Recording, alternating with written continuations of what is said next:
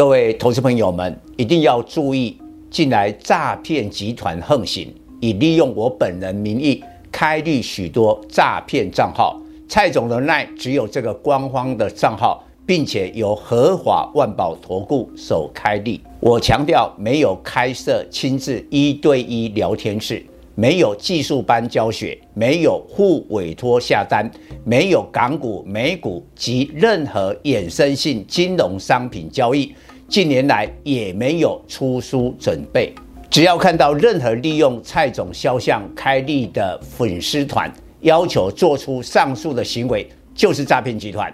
粉丝们看到一定要帮我们检举，共同抵制。感谢大家。各位粉丝朋友，大家好，我是陈章，现在是礼拜二盘后的分析。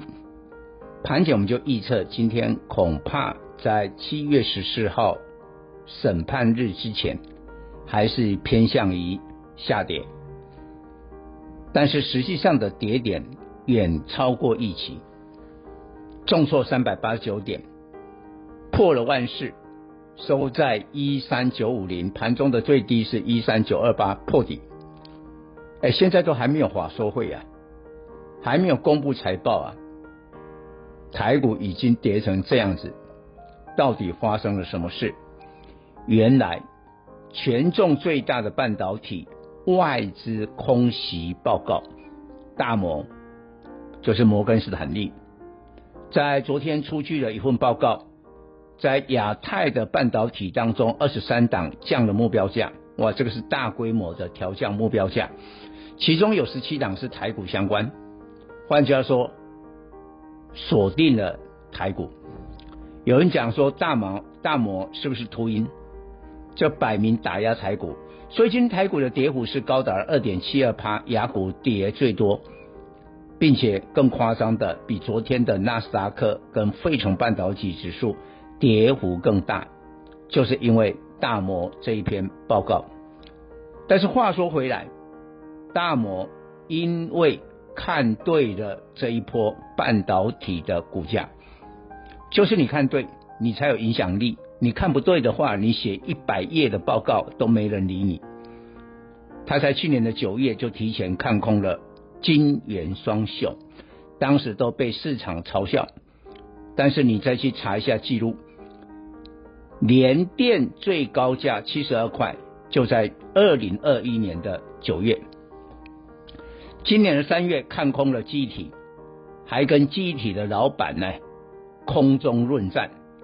但是我可以讲，万宏那时候还有四四字头，现在破三十了。那时候的群联还有五百多块，现在两百多块了。好像这个股价说明大摩是对的。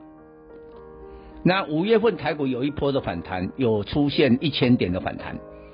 但是呢，大摩又针对半导体说死猫弹跳，哎，好像又给他讲对了，就是连续好几次都讲对，大摩的报告就成为压垮骆驼的一根稻草，所以今天恐慌沙盘，凡是被大摩点名降目标价的，全部重挫。啊，包括联电啊破底。啊，包括了这个除夕，今天除夕的联咏。啊，因为它的目标价被降到一百七十四啊，很夸张。啊！被降的这个普瑞 KY 非常好的公司，六月营收还历史新高，今天盘中跌停，盘中跌停，后来打开掉了。那我们的结论是这样：我们不跟趋势对抗，我们的粉丝也不是老实讲，你也不是那么有钱，你可以一路的买，所以做好资金控管。但是我要告诉你。半导体是台股最重要的一个产业，它占整个市场的资金比重大概一直保持在三成甚至更多，所以现在在法说财报还没有公告结束之前，到八月中旬才结束哦，还有一个月，未来这一个月，我觉得啦，大家会对半导体呢非常的有戒心。所以这时候半导体的资金会流出来，但是一般它还是会流到其他的电子，它比较不会跑到船产，不会跑到金融。那流向哪些电子的次产业，哪一些股票反而会大涨？那昨天礼拜一的专题，我特别点名了下游比上游好，所以我们锁定了 IPC 工业电脑跟网通。今天你仔细去看一下工业电脑的股票，跌的幅度有限，甚至还有股票广基啦、宏宝逆势上涨。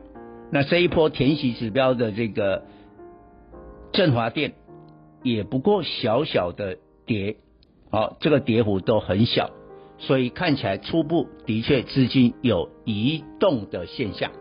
以上报告。本公司与所推荐分析之个别有价证券无不当之财务利益关系。